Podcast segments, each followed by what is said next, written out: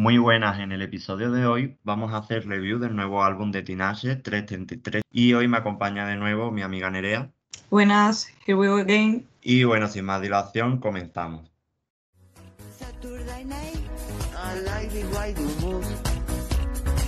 Pretty baby, it's perfect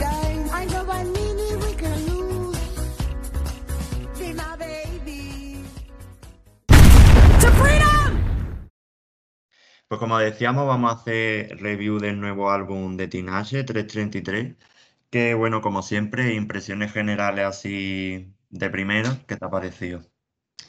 La verdad que está bien, pero claro, venimos de una era mm, que nos sorprendió tanto que esta la verdad que nos ha dejado mucho que, que desear, que digamos. La verdad que Songs for You fue un álbum como que fue el álbum que ha hecho que el público se acercase a Tinashe. Y fue un álbum en el que yo creo que la gente conoció mejor a Tinashe y un poco lo que es ella como, como marca artística, pero también porque era un álbum más comercial, digamos. Sí, luego es su primer álbum eh, por independiente, después de haberse ido de las compañías y demás. Este sería el segundo. Sí, sí. Eh, bueno, Tinashe siempre ha sido muy autosuficiente, siempre ha sido muy, eh, por lo que yo tengo entendido, ella también produce, hace mucho las bases y tal, o sea que además muchos artistas están tirando ya por la vía de salirse de la discográfica. Sí, la verdad que si eres creativo, como le pasa a ciertos artistas como por ejemplo ella, que desde los comienzos eh, se intenta hacer sus coreografías, sus vídeos, sus canciones, la verdad que es lo más recomendable porque la industria siempre, siempre jode esa Sí. creatividad. Yo creo que para empezar, últimamente, yo creo que lo que está pasando últimamente es que para empezar, pues es recomendable empezar con una discográfica, porque es verdad que invierten en ti, te hacen más conocido y tal, pero una vez que ya te empiezan a coartar tanto la libertad y el tema artístico y todo el rollo, mm, cada vez más muchos están saliendo ya de, claro, cuando ya tienen un dinero, ¿no? Y tienen una base, tienen un, un cierto público, pues ya se aseguran de que se pueden salir en cierta medida de las discográficas. Por ejemplo, Iggy Azalea también se salió de su discográfica, ya está independiente ahora también, por que, ejemplo. Lo que no sé si con este álbum último se retira o no, algo de eso escuché, no sé. Pues no tengo ni idea, pero vamos, que tú sabes que el- el- el- los retiros de esta gente, tú sabes cómo son. Duran nada, duran dos segundos, pero Nada, duran dos semanas. Pero bueno, entonces en general, bueno, pues eh, 333, eh, si quiere empezamos con el track by track un poco.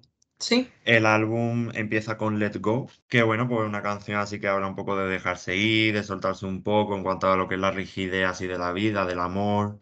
Tiene así una base muy mística que para mí es verdad que la canción casa bastante con el concepto del álbum, porque a ver, el concepto del álbum es como muy místico, como muy de naturaleza, una Mm, naturaleza idílica, de fantasía. A mí me recuerda un poco como las típicas tierras estas que salen en las películas de duendes, de hadas y tal, como todo muy así. Entonces lo que es las bases de las canciones, muchas sí que me casan con la estética del álbum.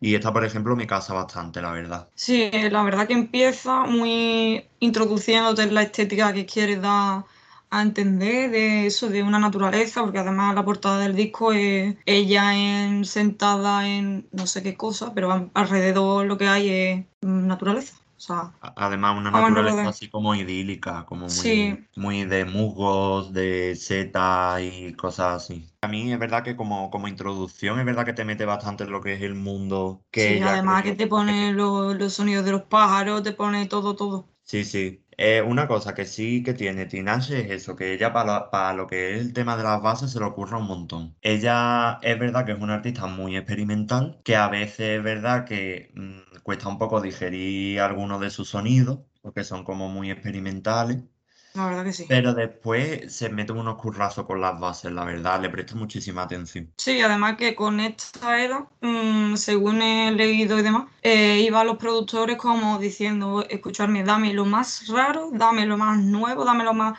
que tenga. No quiero que me des lo que tú crees que quiero oír o que quiero hacer, ¿sabes? Que- quería experimentar en esta era, o sea, si en la anterior ya experimentó al haber seguido independiente y demás, en esta ya mm, se ha ido por todo lo alto, en ese sentido. Sí, la verdad que sí. Eh, yo, a mí, yo, para mí, con este álbum, ella, bueno, quizás esto a lo mejor lo deberíamos de dejar más para la reflexión final, pero bueno, ya que nos hemos metido, mm, pues lo hablamos.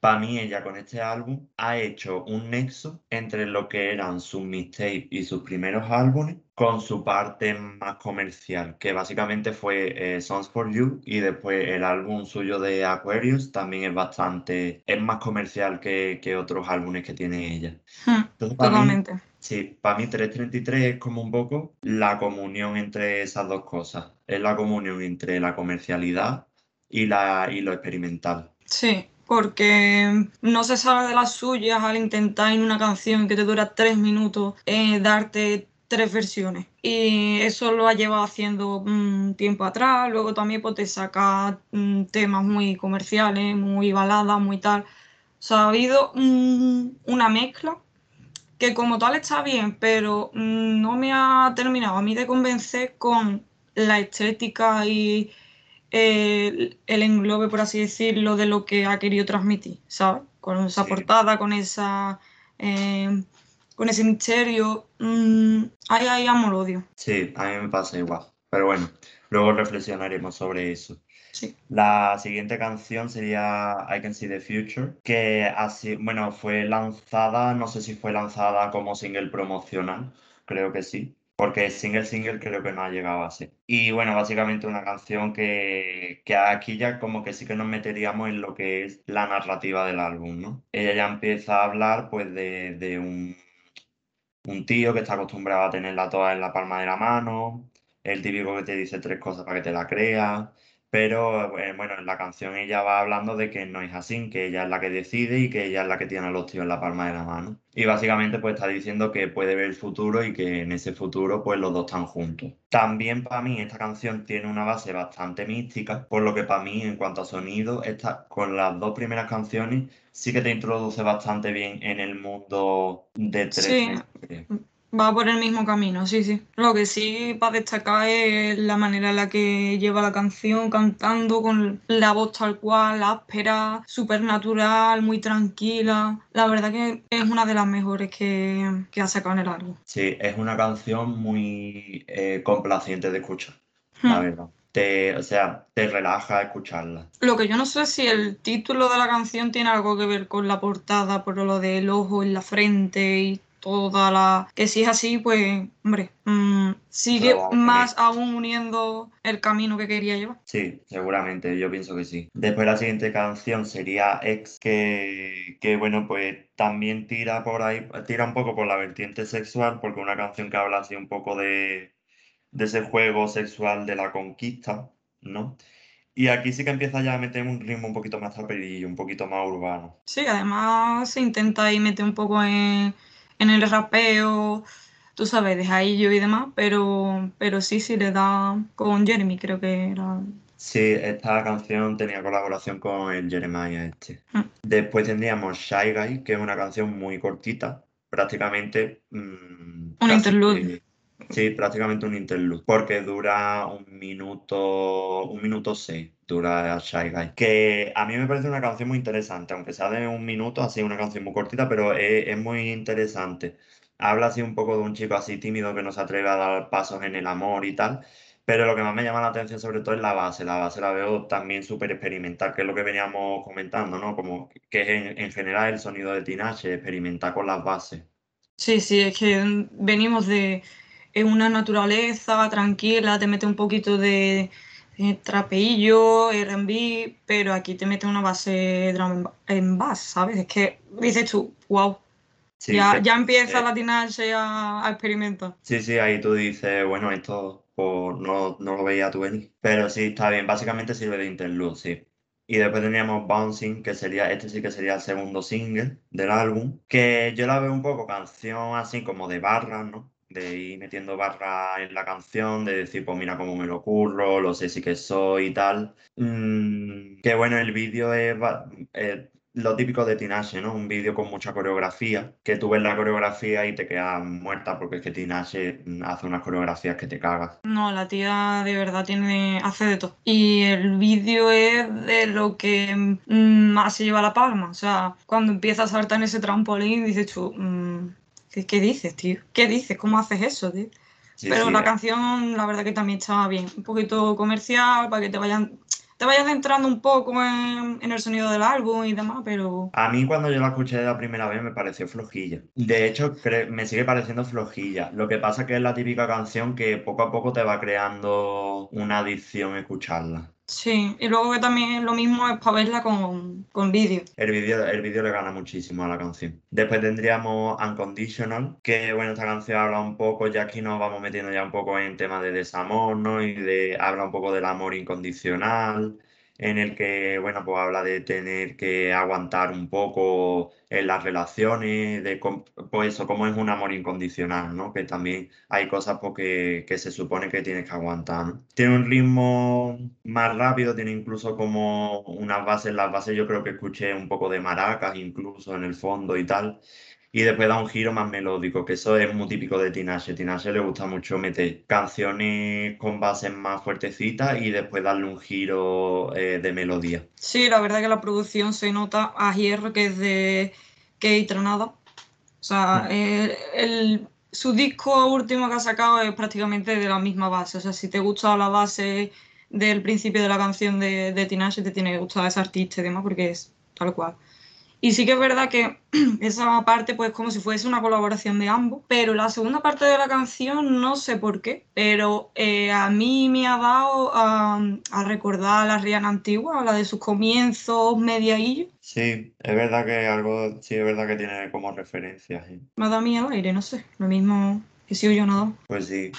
Después, en esta canción, al final de- del tema, empieza a hacer como una transición, que la transición la hace con la séptima canción, que sería Angels, que claro, el final de Unconditional se une con el principio de Angels. Hace ahí una transición. Y es básicamente un, un hombre hablando que habla un poco de cómo se cómo se idoliza a la gente por participar en la guerra. Y habla como de una hipocresía, porque habla de personas enmascaradas, que esconden algo detrás. Yo la verdad, o sea, me gusta, me gusta lo que son las referencias y tal, y lo que no sé si hace un paralelismo de lo que es eh, la guerra con el amor. Sí, el, la, lo malo de las relaciones, ¿no? En las peleas y las cosas, ¿no? Un poco... Claro, y además habla eso, como que la gente, porque a lo mejor aquí en España no tenemos tanta costumbre de eso, pero en Estados Unidos sí, la- la- los militares, los marines y todo el rollo ese están como muy idolatrados por la sociedad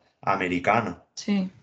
Y entonces en ese audio como que se critica un poco eso. Y yo creo que hace un paralelismo con el amor. Es decir, el amor al final también es como una guerra Mm. y al cual se, también se idoliza mucho, se idolatra mucho como el amor y se, y se idealiza, porque al final el discurso del disco te está contando una historia un poco de una relación en la que se empiezan a conocer y al final pues eh, acaba en desamor. Entonces Sí. yo creo que hace como un paralelismo de eso. Yo la verdad que después de haber escuchado y oído las letras, eh, tiene pinta, tiene pinta de, de ser eso y si es así, mm, me suma puntos a la canción, porque no sé, no es algo que se escuche en verdad mm, todos los días, el- esa comparación, ¿sabes? Sí, Pero sí que es verdad que el tema, bueno, sí, sí.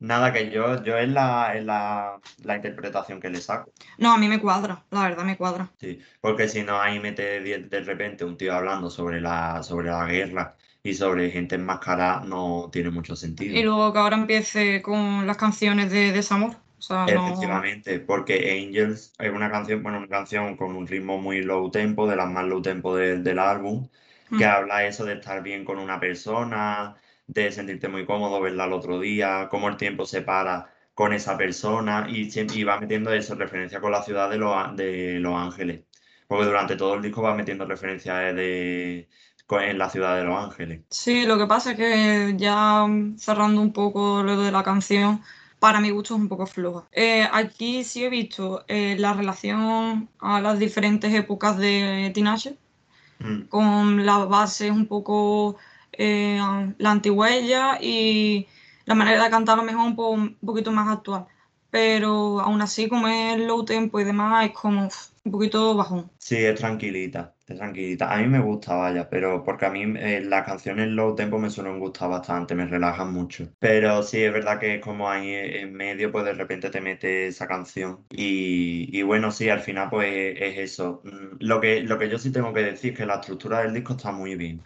Porque es verdad que las canciones, o sea, cada canción te va contando una historia y al final todo tiene una relación.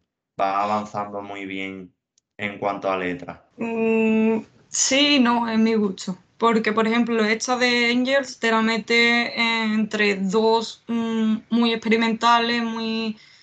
eh, que si lo que quieres hacer eso, ¿no? Porque para que no suene el álbum a lo mejor tan igual o tal, pues entonces sí.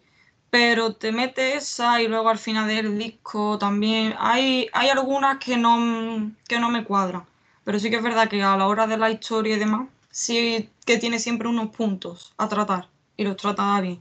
Pero a lo mejor el, el, forma, el, el formato del disco y demás, de la canción tras otra y demás, no sé si la llegaría a cambiar. Bueno, ahora luego hacemos un análisis un poco más de, de eso. Bueno, llegando a lo que es la canción que da nombre al disco, que es 333, que la hace con un artista que se llama Absolutely, que no, No me suena tampoco, la no me verdad. suena. Pero bueno, básicamente aquí, pues un poco eso, ¿no? Pues, hablábamos antes de empezar el podcast de que 333 era como las 333 de la madrugada, que la habías visto tú en una entrevista. Sí, habla un poco de eso, de la, del rollo este espiritual y, y quiere transmitirte un poco la energía que, que esa hora y ese, ese rollo tiene. Sí, porque el 3, el 3 es un número sagrado, ¿no? Se- se- el 3 se considera un número sagrado, por ejemplo.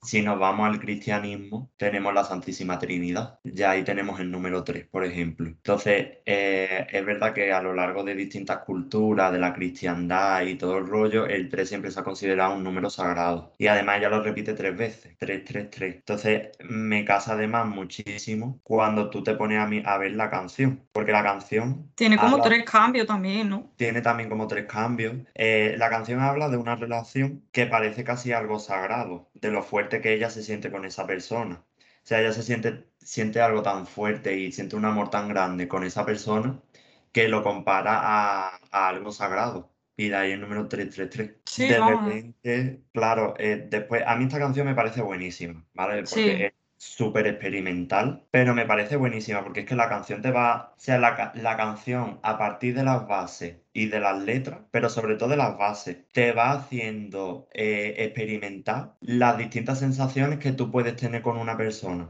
Sí, un poco un, un, tram- un trampolín que continúa. Sí, porque de repente te cambia el registro y te cambia a lo mejor un registro con un ritmo más amenazante. Y es como un diálogo con su mente en la que parece que va a despertar de esa idealización que está haciendo en torno a esa persona, pero decide optar por seguir por la vía idílica, por lo cual la canción vuelve a cambiar de, registro. Entonces, sea, las bases me parecen brutales porque, claro, empieza como súper idílico, ¿no? Te está hablando de ese amor como sagrado y tal. De repente, ¡pum!, te mete un sonido ahí súper amenazante, como en plan, eh, escúchame, eh, date cuenta que estás idealizando a esta persona. Pero dices, vale, pero mm, quiero, sigo idealizándola, o sea, mm, quiero arriesgarme, ¡pum!, y te meto otra vez la base súper idílica. Es que incluso las sensaciones con, la- con los mismos cambios mm, te hace sentir lo que ella pudo llegar a sentir con esa persona. Sí, la verdad que la relación letra con base es mm, brutal. Y, y después, bueno, y ya al final de la canción que rompe un poco también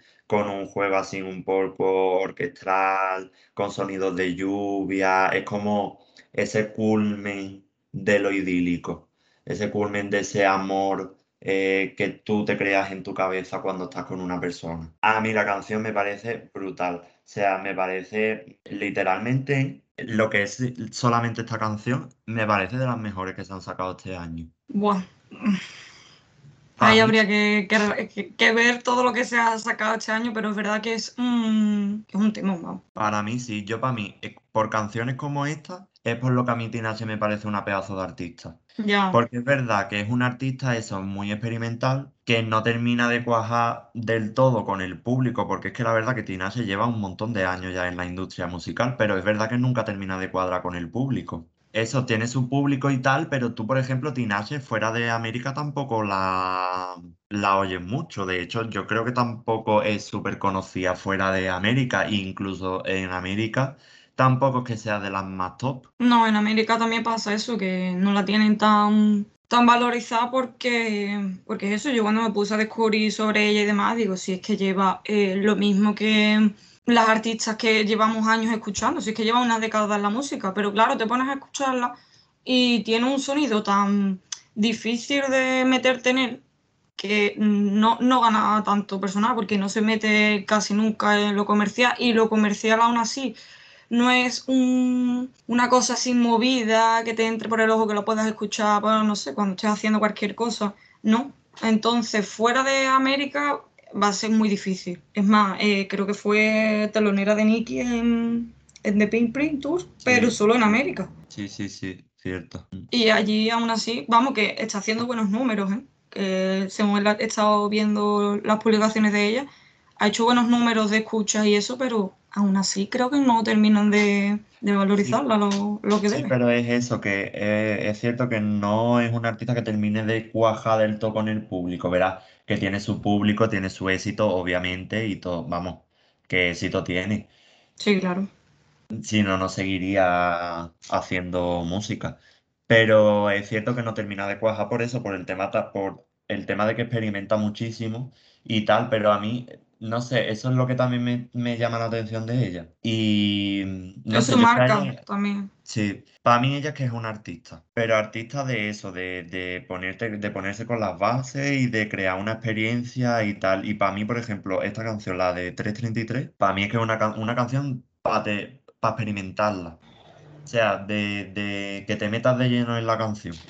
Porque es que literalmente te va paseando por su mente y te va paseando por sus sentimientos. Y solamente con los ritmos de la canción te va haciendo sentir los dist- las distintas etapas que va mm, evolucionando a lo largo de la canción. Ahora la voy a escuchar de otra manera, la verdad.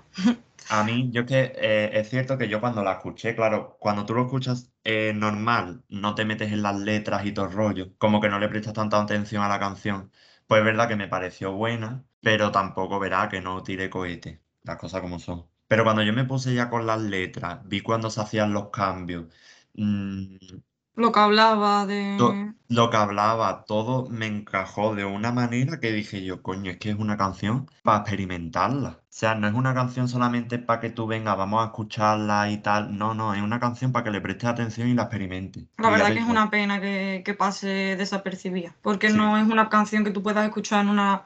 A ver, sí puedes, pero esta canción para meterla en una radio o en un... no es una, no es una canción de, No. va- de- de radio. No es una canción de radio. Que por cierto, por lo visto, Ariana Grande iba a estar en esta canción. Buah, pues no me pega nada. ¿eh?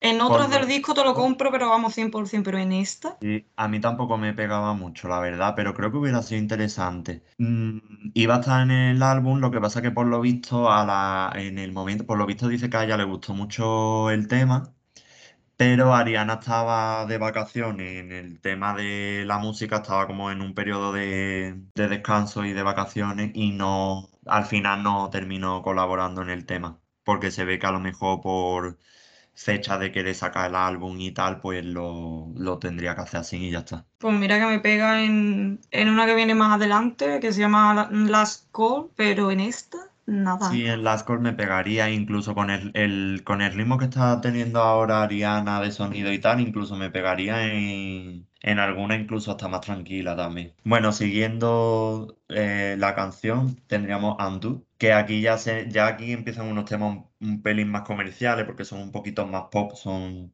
ya son, tú sabes, canciones con ritmo más pop. Esta, por ejemplo, es una canción que habla un poco de ese reconocimiento de, bueno, pues reconozco que está enamorada y necesita a ese alguien que fue una relación que fracasó, pero que ella desearía retomar. Entonces habla un poco de eso y básicamente pues sí, tiene un ritmo mucho más pop. Eh, Está un poquito más comercial ya. Sí, yo creo que esta es la canción que haría por eh, Save Room for Us de la otra, de Sí. Song for Us. O sea, for Sí, You. sí, Pero sí, peor, a mí tam- la me ha gustado bastante, la verdad. Ay, a mí me ha parecido súper típica, te lo juro. Muy típica. Pero me parece buena, vaya. O sea, me gusta. Eh, de las, para mí es de las más comerciales. Sí, sí, total. Yo creo que es la que más. Sí. Después tendríamos Let Me Down Slowly, que por cierto, Let Me Down Slowly es una canción que iba a estar en Songs for You. Me cuadra. Y a mí me cuadra también, pero al final Paul la metió en 333. Que también es una canción bastante pop y habla pues, de ir superando una relación que, que le duele aún recordar. Yo al principio, cuando la estuve escuchando, me dio un poco de déjà vu porque eh, el comienzo es el mismo que tiene la canción Choker de los 21 Pilots, ¿vale? O sea, Ah, pues no lo sabía. mm, si te pones a escucharlo, si no es igual, es eh, primo hermano. Pero sí que es verdad que esta, por ejemplo, en comparación con la, mm, con la anterior, la de Andu, que son ya, pues eso, desamor, tranquilidad, de baladas y demás, de, mm, musicalmente hablando, me gusta un montón. Porque le mete un poco, eh, me- mezcla el pop con un poco de R&B. Y la verdad que esta es de las que más me ha tocado de- del álbum. Mira que no es tampoco más de la, nada de la otra cosa, pero No, pero es buena. A mí me, ha gustado mucho también. Después tendríamos Last Call, que sigue la misma línea. Es una balada pop que habla de, bueno, cómo pudo fracasar una relación tan especial. Que sí que es cierto que en Undo y en Let Me, en Let Me Down Slowly no tiene como una actitud tan derrotista y en Last Call sí que se le ve una actitud más derrotista. Es como ese momento en el que está superando una relación y bueno, tiene ese momento súper de bajona, súper derrotista. Pues esa fase sería básicamente Last Call. sí, te lo dice con la, con el nombre de la canción y con el, con el beat, vamos, con, el- con la base. La base Sí. súper con su violín y con su tranquilidad. La verdad que, que esta es la que te parte el corazón de todas. Sí, totalmente. Sí, porque es que es eso, es que es la más derrotista, es la que, como la que tú dices, la lagrimita.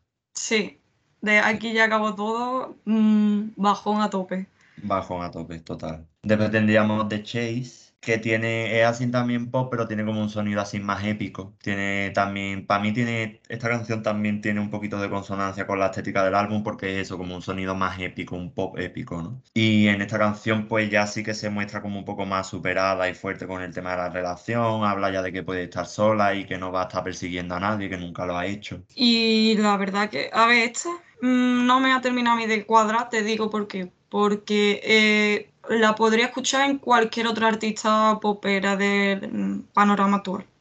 Sí, eso es, sí, la verdad. Mm. Pero eh, es verdad que las anteriores podrán ser comerciales y tal, pero esta en concreto es como se la he podido escuchar a Katy Perry, se la he podido escuchar a mm, Taylor Swift, se la yo qué sé, ¿sabes? Un, un sonido, un tal que digo, mm, vale, Tinashe, está bien. Como tú has dicho, puede cuadrar un poco más también en el álbum, más que otros incluso, pero no, no es una que después de todo lo que has escuchado anteriormente, que es tan sentimental y demás, te llene como te ha llenado los demás. Mm, sí, yo va- vamos, estoy de acuerdo contigo. Es verdad que es una canción que, bueno, que sí, que se la podría escuchar cualquier artista pop, en realidad. Mm. Que no es que sea, pero bueno. Ya de ahí pasaríamos a Pasadena, que fue el primer single, que es un poco muy buena vibra, muy positivo, que habla de sentirse bien, vivir la vida. Vuelve otra vez a recurrir mucho al tema de California, que es su casa, que es donde vive. Mm, eh, básicamente una canción de mucho crecimiento personal, buen rollo, el vídeo es así con baile, paisajes costeros y todo el rollo ese. Sí, el tema samplea ella de Outkast. No sé si No tienes ahora mismo en... Tienes que saber cuál es porque es una canción súper también eh, eh, veraniega, por así decirlo, por el tema de que es muy movidito. Y, y luego que sí que es verdad que son, los, son las vibras que quería transmitir ella. Porque además la escuché en una entrevista diciendo que el disco es como si fuese una playlist de verano, ¿sabes? Entonces esta es la canción que, que más que más son le da a, a este significado que quiere, que quiere dar ella. Y es verdad que el vídeo es una pasada, aunque, bueno, ¿tiene que ver con la estética? Bueno, pero es una pasada. Sí, está muy chulo. No, la verdad que Pasadena, verdad que tú la escuchas y te transmite el vibes de verano completamente. Sí, O sea, tú la escuchas y dices verano. sí, sí, es de ponértela ahora mismo en algún trayecto en coche y dices tú, vale, mm, me voy ahora mismo a la playa, me voy ahora mismo a donde sea de, de verano, vamos. Sí, sí, literal, literal, literal. La verdad que da muy, muy buen rollo, o sea, ha, con- ha conseguido lo que quería transmitir. Y es verdad que tienen una colaboración, porque esta es una colaboración con Buddy anterior y que se llama Glitch, que no es igual ni nada, pero tiene ahí el toquecito que tú dices, seguramente que estos dos eh, hayan empezado eso, un par de proyectos de sus canciones ¿no? por separado, pero mm, que tienen esa, esa esencia, o sea, que, que escuchas las dos canciones y dices tú, me, me cazan, ¿sabes?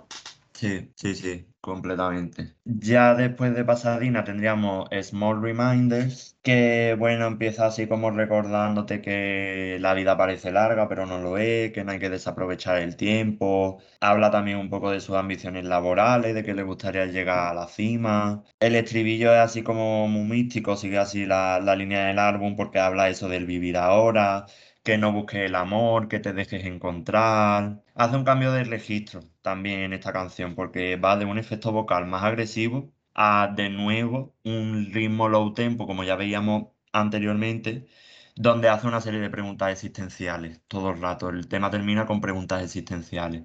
Entonces eso, pues pequeños recordatorios, ¿no? Que lo que se llama la canción. Un poco de, de ahí y metiendo preguntas místicas, ¿no? Y afirmaciones místicas sobre la vida. Sí, de nuevo el título habla por sí solo. Y es verdad que lo que transmite un poco estas canciones entre celebración y despedida. Yo Sí. estaba escuchando la canción y era como, parece que va a acabar el álbum aquí. De hecho, yo lo hubiera acabado ahí. Ya, yo la siguiente, que es Bouncing Vamos parte en 2, parte dos. la hubiese sacado como las canciones que suelen sacar artistas que dicen, pues mira, aquí tienes el, el- la canción en acústico, la canción en- Pues la hubiese sacado de ese estilo, no la hubiese metido a lo mejor en el álbum, o la metes en la parte deluxe, que también se estila ahora mucho de, de hacer como álbum y medio. Sí, sí. Pero, pero es verdad que, que con esa canción mm, dices tú, vale, eh, transmite lo que has querido transmitir, que es un poco de eso, una celebración, una libertad, un- con todos los registros que mm, puedes llegar a tener, porque es que te mete un, un rock punk ahí que dices tú, chica, eh, tú vienes de, de un pop, tú vienes de un... Y yo la verdad que ahí diría, cierro y todo, todo tuyo. Mm, cierto. A ver, a mí, eh, yo opino igual que tú. Yo Bouncing parte 2, pues a lo mejor lo hubiera hecho así. Eh, es que eso, yo hubiera terminado con Small Reminder. Mm. Ahora, ahora cuando hagamos el análisis final del disco, que yo más o menos tengo un análisis así hecho siguiendo las letras de las canciones, me casa Bouncing parte 2 porque coge como las partes en las que se siente más libre de la canción, por lo que lo interpreto como un contraste del principio al final del disco. Es decir, como que te muestra la evolución desde el principio del disco hasta la calma que ha logrado llegar. Porque de hecho, en esta canción hace la canción low tempo con unas bases donde hay sonidos de agua, efectos vocales, melódicos de ella misma. Entonces yo lo interpreto eso, como un contraste de, vale, eh, aquí tienes bouncing, esto es lo que tienes al principio del disco, y ahora te voy a meter a lo que he llegado al final del disco, como esa evolución. Entonces por eso me casa el tema dentro del álbum. ¿Que yo lo hubiera hecho así? Pues no, yo lo hubiera dejado en Small Reminders. O incluso, in- o incluso de meter en plan una, una, uni- una unión entre Small Reminders y Bouncing al final de la canción y al inicio de otra y hacer la de Bounce- Bouncing por, mm, parte 2 mm, más corta. En plan, el sonido ese que te transmita tal y cual, pero que dure eh, nada, segundos, máximo un minuto y que ahí acabe. No que lo haga una canción entera, porque una canción entera es como, bueno, pues acaba, porque sinceramente me ha cuadrado totalmente lo que has dicho. Pero lo metía como eso, como un outro, como un algo así de a lo mejor cerrar el ciclo, pero no tan heavy como los tres minutos que a lo mejor dura la canción. Sí, yo creo que esa idea hubiera sido muy buena, la verdad. Lo Sí. que tú acabas, lo que tú acabas de decir creo que hubiera sido una idea muy buena.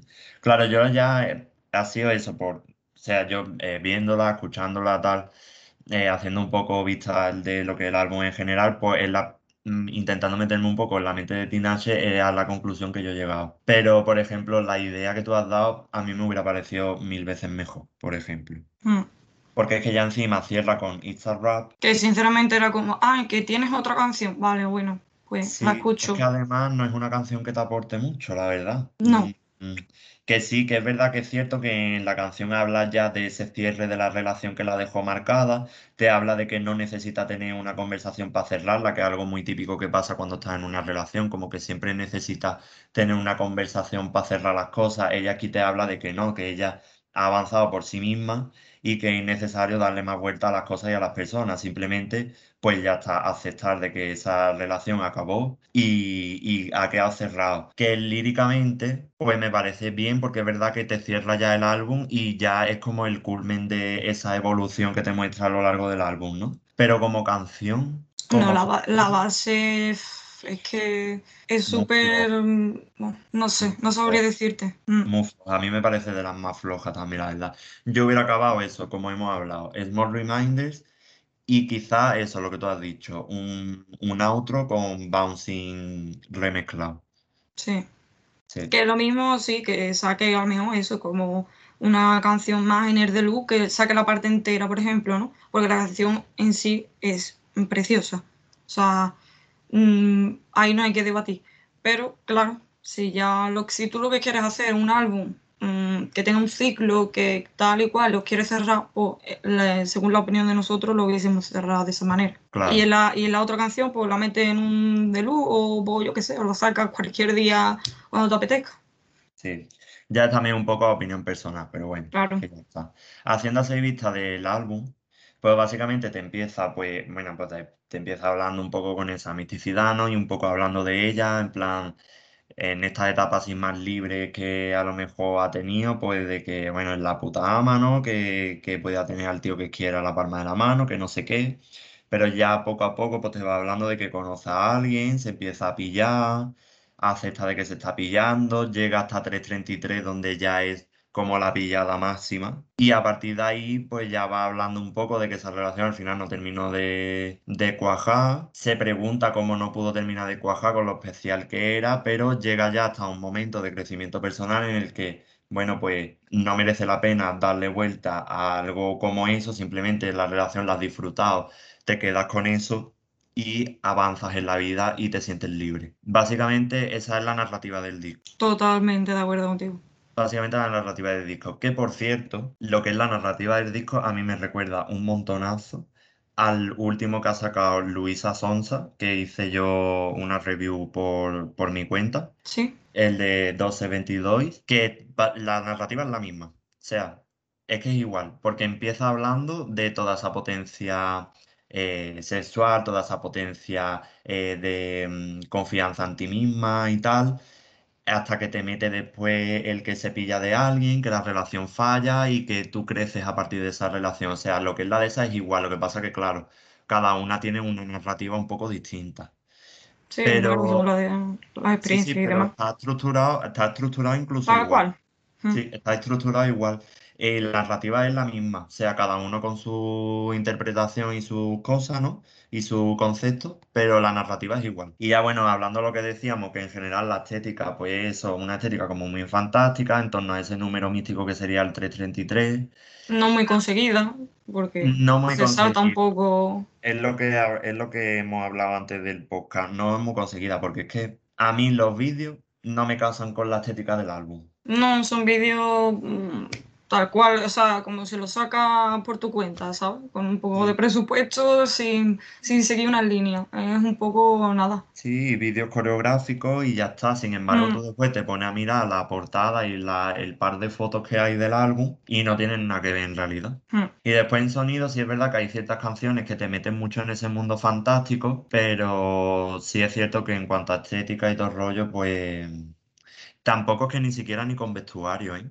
Porque, por ejemplo, Doja Cat se ha volcado muchísimo en lo que es plantear una estética para Planet Her. Sí. No, no, vamos, eh, o sea, que no era una estética difícil de conseguir, para nada. No, pero, eh, se ha, pero se ha volcado, o sea, cualquier No, no, aparición... digo la de la de Tinashe, que no era difícil de conseguir, vamos, Ah, porque que va, que va. Para cosas de naturaleza, vamos. mm, Para ¿Será que no hay mm, millones de vídeos en bosques, en cosas de estas, por ponerte un, ¿sabes? Una, una idea?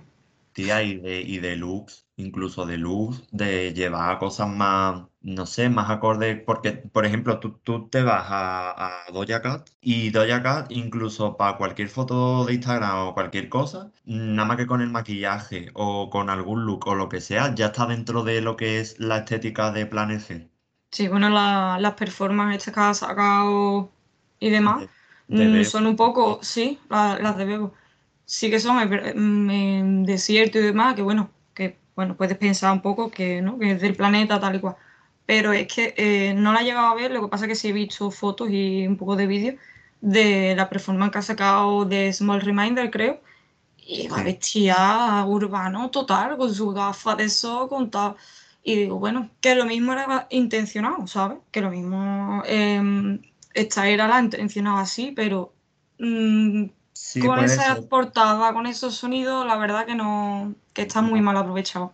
No casa, la verdad que no casa. No, para nada. Estéticamente no, no la ha sabido sacar provecho, las cosas como son. A no ser que a partir de ahora empiece a sacarle más provecho, que lo dudo, Lo dudo. o no. Entonces, llegando aquí, mm, ¿cuál sería tu top 3 del álbum? Yo pondría eh, X, pondría esa porque la verdad que ese sonido de videojuego de Nintendo así me, me cazó desde el primer momento. Eh, Let Me Down Slowly ha sido la que más me ha tocado, como dije antes. Y es que Pasadena ha sido buena, la verdad.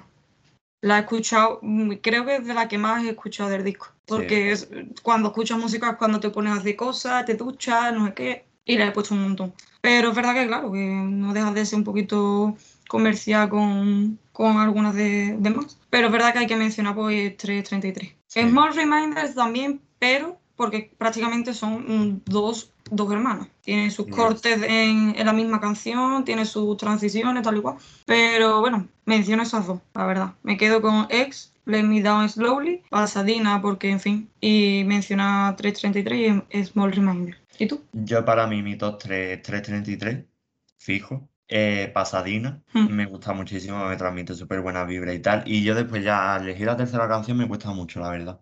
La ya, yo por eso pongo tres, he puesto cinco, pero dos ya la he puesto como mención especial, ¿sabes? Sí, es que las veo ya todas muy en la línea, como que no me termina tampoco de destacar ninguna por encima de otra. Quizá a lo mejor una de las baladas, quizá a lo mejor Let Me Down Slowly o Last Call, incluso Can't See the Future, que también termina siendo al final un poco adictiva, pero no sé. Top, top 2 seguro que 3, 333 y Pasadena. Mm. La otra mm, por ahí anda, no la tengo muy definida yo todavía. ¿Y cuáles son las tres que tú dirías eh, mm, sobran un poco? Bottom, para mí, It's a Rap. Sí, para mí el botón seguro es It's a Rap. Las demás más o menos, venga, las dejaría. Pero ya te digo, lo que hemos hablado, yo es que lo hubiera cerrado con Small Reminder. sí, sí. Así que más o menos. Y para ti, igual más o menos. ¿no? Pues a mí eh, Angel no me ha gustado mucho, porque es lo que te dije antes, que era muy, muy flojita. Mí Chase, me ha gustado, la verdad. es que claro, con, el, mm, con la variedad de sonido era como una más, era una más. Entonces si hay que quitar, pues quitaría Angels, The Chase, porque otra más, que podría cantar cualquiera. Mm, Y, y Chabra, porque acabamos de decir que sinceramente en el álbum principal no pega. Sobra un poco, sobra un poco. Mm. Mm. Y de nota, ¿qué le daría? Yo le daría un 8. 8 o depende de cómo me coja tirando para harto o lo dejaría ahí. Yo le doy un siete y medio. Mm. Un siete y medio le doy yo. Es cierto que lo veo más cohesivo que Son for You. Sí, Creo que en este álbum ha encontrado muy bien el sonido en ese, esa mezcla de lo que decíamos de comercialidad y, experimental, y experimentación, que es lo, lo típico de ella. Pero eso tampoco me parece como el álbum del año, pero me parece un álbum nuevo. O sea que sí, yo le daría un siete y medio. A mí lo que me resta es el tema de la estética. ya es que eso es mm, lo que ha sacado bueno, es muy bueno y muy nuevo y muy tal, pero lo demás ha sido como, ah, bueno, gracias, gracias porque tengo nueva música, pero, pero sí que es verdad que poco a poco se está labrando un sonido y ojalá que llegue a, a reventarlo tanto como lo está reventando mucha gente que no tiene ni la mitad de talento, porque una persona que te lo da todo ella. Es una tía súper talentosa, eh, súper currante. Se nota que le gusta muchísimo la música, porque yo la llevo siguiendo mucho tiempo. Yo la llevo siguiendo como desde 2015 o por ahí. 2014, Em, 2015, que fue cuando sacó Aquarius, que yo conocí ese debut? disco. ¿El qué? El debut, vamos. eh, Sí, básicamente. Bueno, tenía antes un, un- un par de mixtapes, me parece, sacados. Porque ella aparte tiene mixtapes, que en los mixtapes es sobre todo donde ella más ha metido el sonido comercial. Lo que pasa es que Mm. hay algunos mixtapes que a mí sí que me han costado digerirlos, porque eran demasiado experimentales. Pero yo la llevo siguiendo mucho tiempo y es una tía súper eh, currante de que hace sus bases. eh, lo veo, veo que las canciones, la mayoría están como muy medias al milímetro, o sea, le presta mucha atención.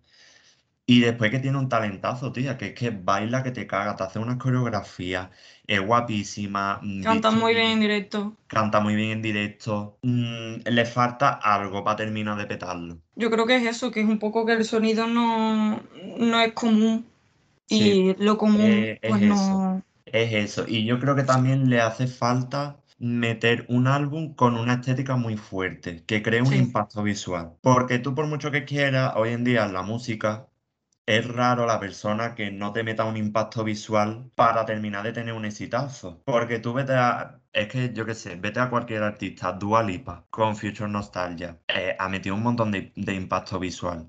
La era ha quedado súper definida. Doja Cat, igual. Ha metido un, im- un impacto visual increíble. Te vas, por ejemplo, a Gaga, eh, Cromática. Cromática ha ganado también mucho por el impacto visual que ha tenido. Mm, no sé, que te vas poniendo a mirar todo este tipo de artistas y tú dices, mm, me falta eso.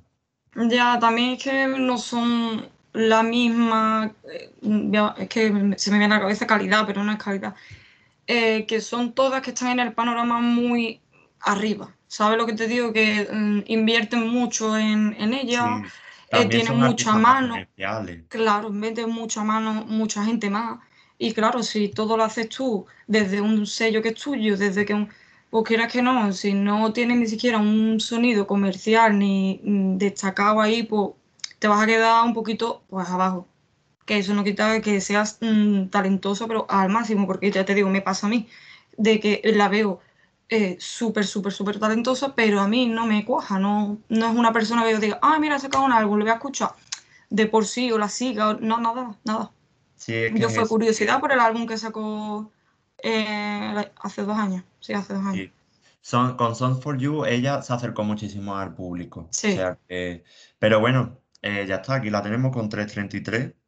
Es un buen álbum, la verdad. sí, sí. Y, y bueno, ya está. Pues yo creo que, que poco más que decir, ¿no? Yo creo que está todo dicho. Yo creo que está todo dicho. Bueno, pues nada, muchas gracias por escucharnos y gracias Nerea por colaborar. A ti siempre. Y nada, hasta la próxima. Chao. Besitos.